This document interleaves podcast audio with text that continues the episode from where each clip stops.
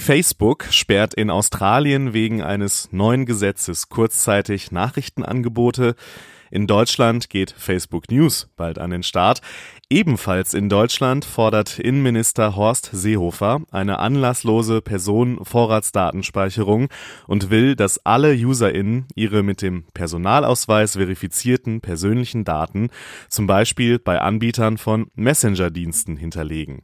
Also Mail-Anbieter, aber eben auch Facebook Messenger, WhatsApp, Telegram und so weiter würden darunter fallen.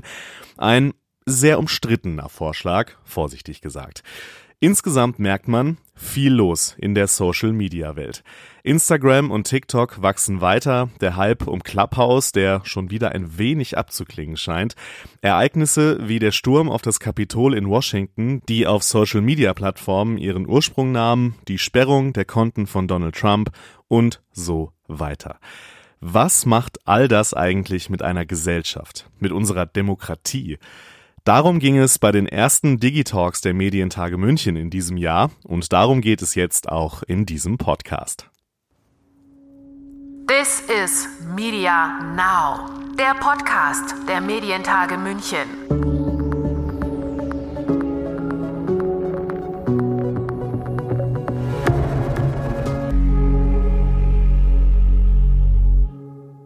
Mein Name ist Lukas Schöne und die Beispiele, die ich im Intro zu diesem Podcast genannt habe, sind in der Mehrzahl Beispiele dafür, was schief läuft im Social Media Bereich. Da kommt unweigerlich die Frage auf, wer hat daran eigentlich Schuld? Wer trägt Verantwortung? Darauf hatte Demokratieforscher und Digitalvordenker Dr. Wolfgang Gründinger bei den Digitalks vergangene Woche folgende Antwort dabei.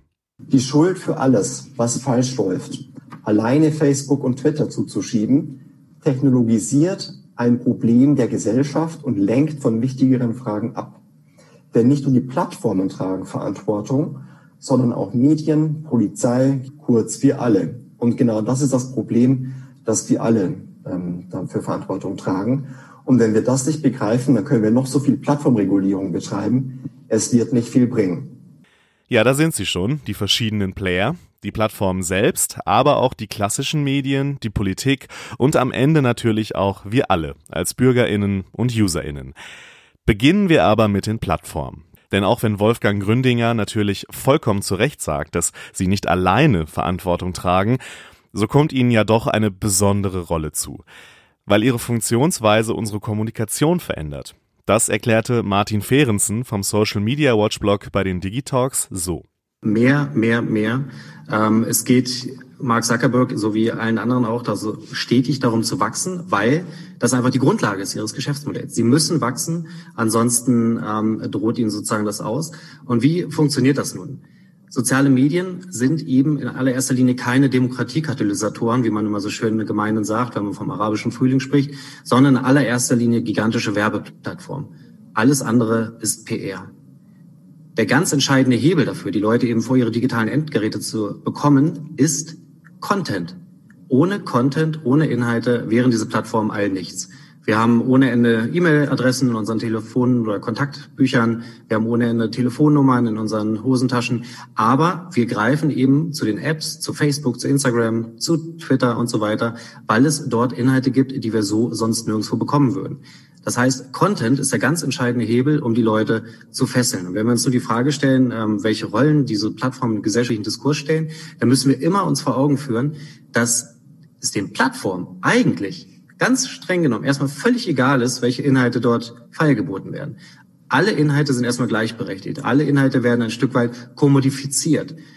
Es ist völlig egal, ob ich mir über Sport Gedanken mache, darüber über Lippenstift Gedanken mache oder dergleichen. Für die Plattform ist nur relevant, dass sozusagen mein Inhalt performt.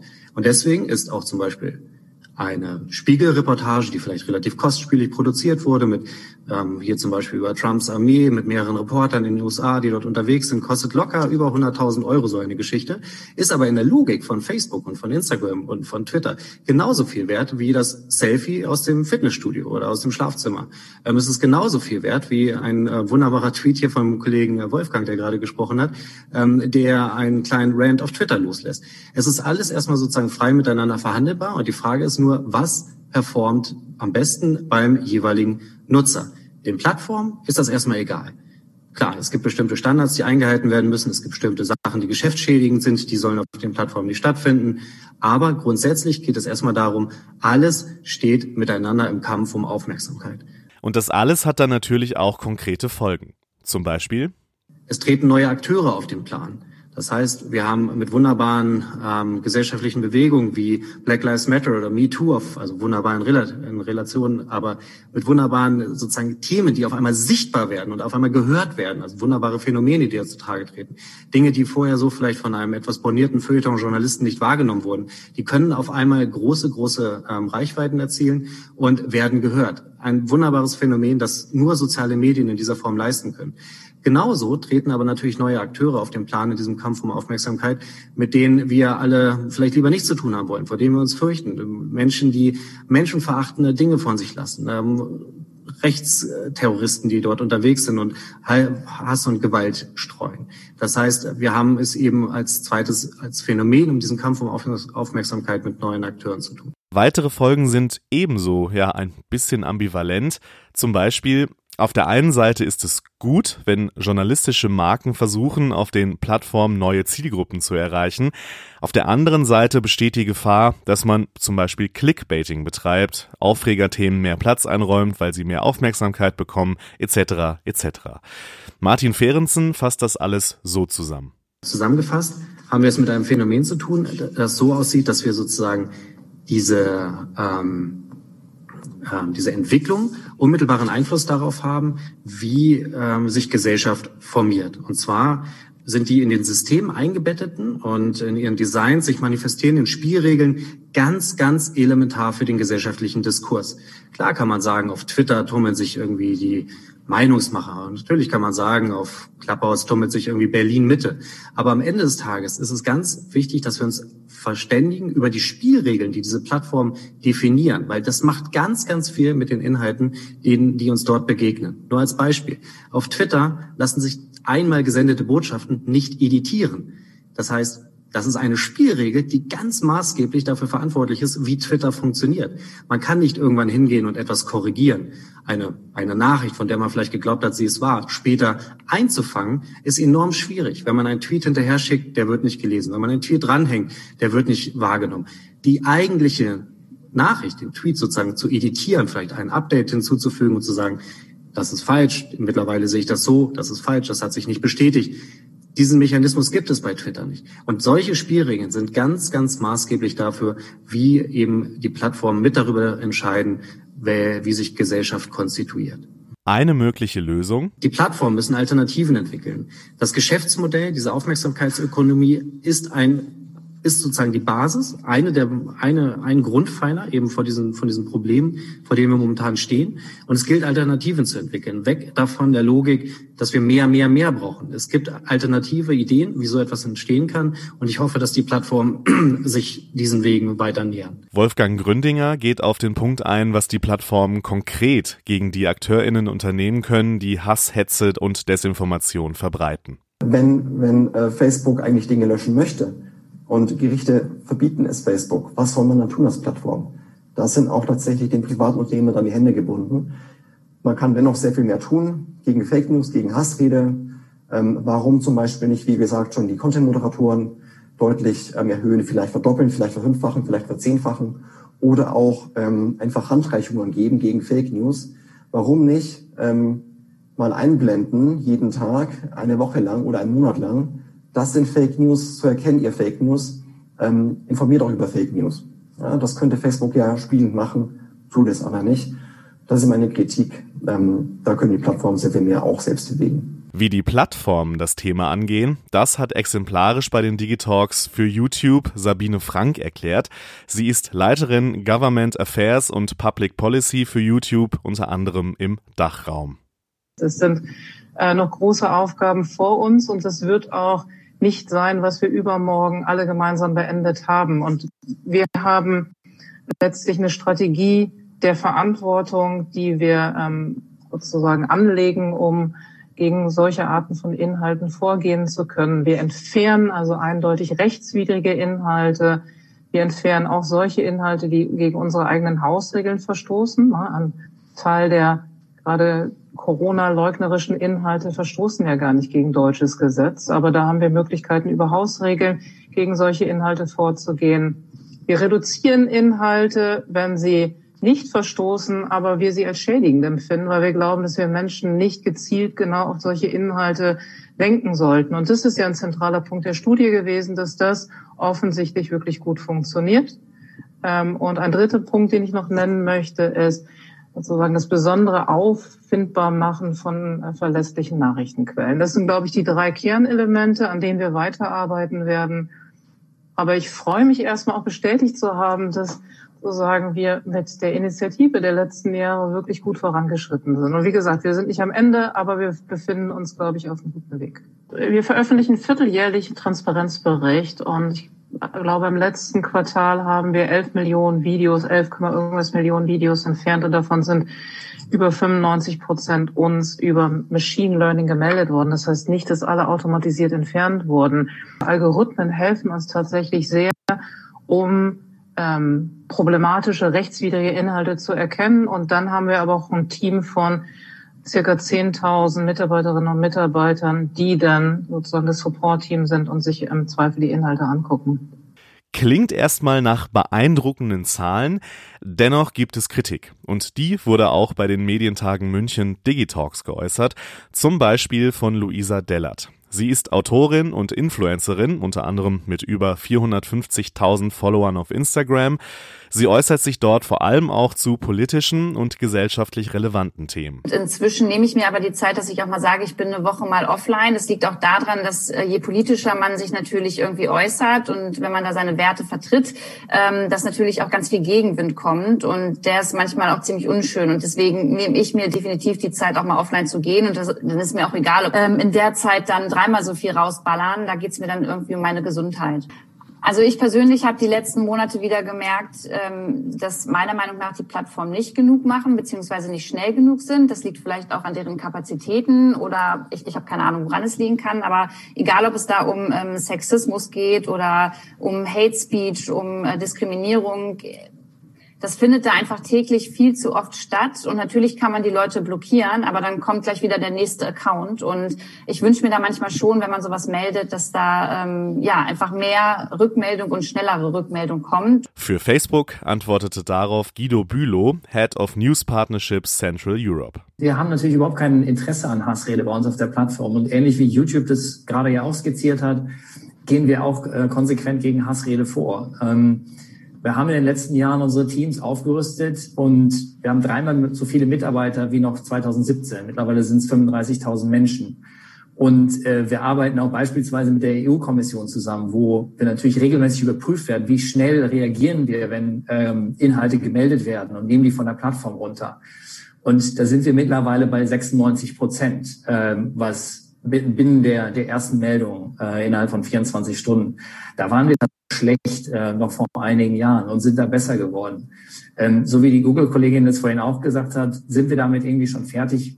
Weiß Gott nicht. Ähm, wir sind ständig darum bemüht, irgendwie besser zu werden. Und ich kenne natürlich irgendwie auch die Geschichte von, von äh, Luise. Ähm, und ich weiß, dass sie auch im Austausch mit unserem Team beispielsweise steht, ähm, mit den Kollegen von Instagram und wir beständig da auch gucken, was gibt es da noch für andere Lösungen. Ähm, löschen auf der einen Seite ja, aber natürlich auch Awareness schaffen, Gegenrede, das Thema, was wir eben vorhin auch schon gehört haben, ist mindestens eine ganze Menge Dinge zu tun und wir sind, weiß Gott, noch nicht fertig damit. Es ist und bleibt ein großer Spagat für die Plattform zwischen ihrem Anliegen, dass man ihnen natürlich glauben darf, dass sie keine Hetze und keinen Hass auf ihren Kanälen wollen, aber auch auf der anderen Seite halt ihren Geschäftsmodellen, die nun mal besonders von den lauten und kontroversen Beiträgen leben.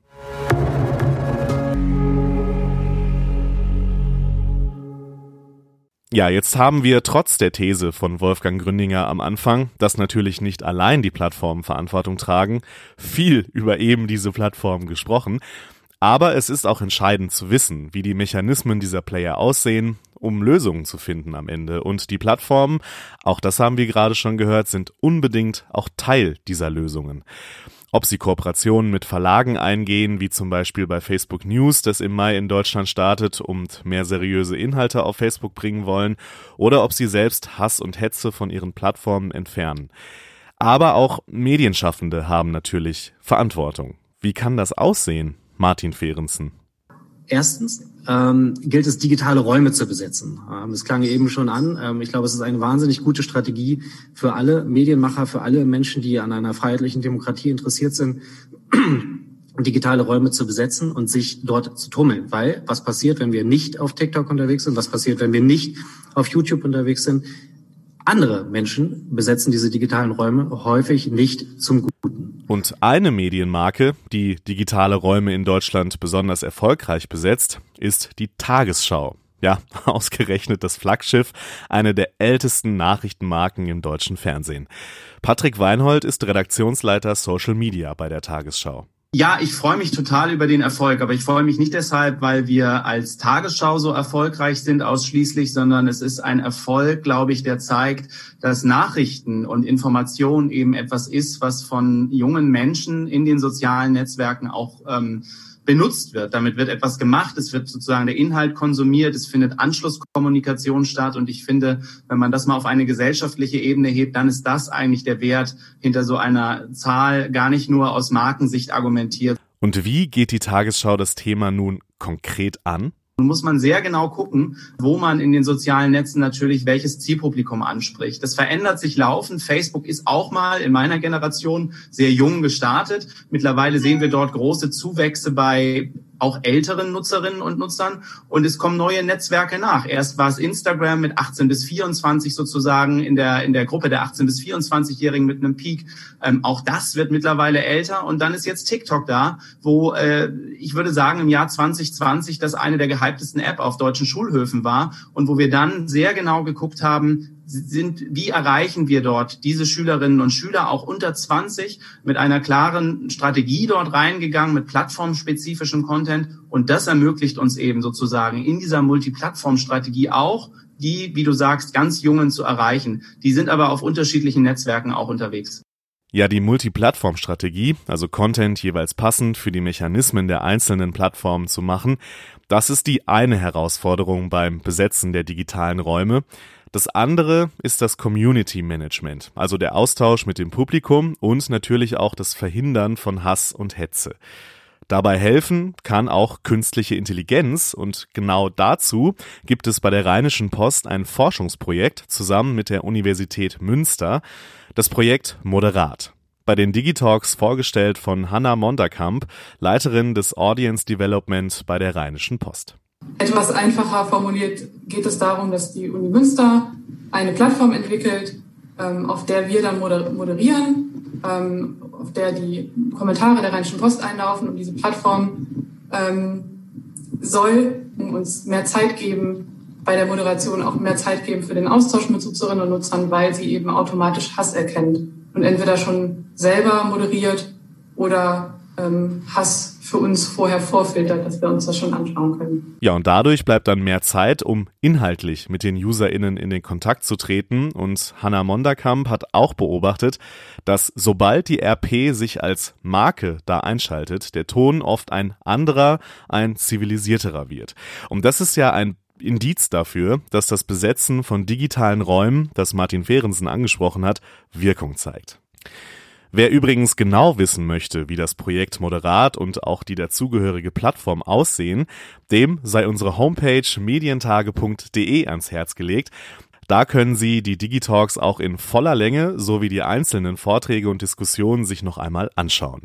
Da kommt unter anderem auch Kommunikationswissenschaftlerin Professor Dr. Diana Rieger von der LMU zu Wort, die die Rolle der klassischen Medien im Feld Social Media aus wissenschaftlicher Sicht ein bisschen einordnet und Professor Dr. Wolfgang Schulz, der ist Direktor vom Leibniz Institut für Medienforschung, ordnet das Ganze mal ein, was die Gesetzeslage angeht, also zum Beispiel Stichwort NetzDG, Stichwort Regulierung und so weiter. Da gibt's wie gesagt noch einiges zu sehen auf medientage.de. Von mir war's das an dieser Stelle. Machen Sie es gut. This is Media Now, der Podcast der Medientage München.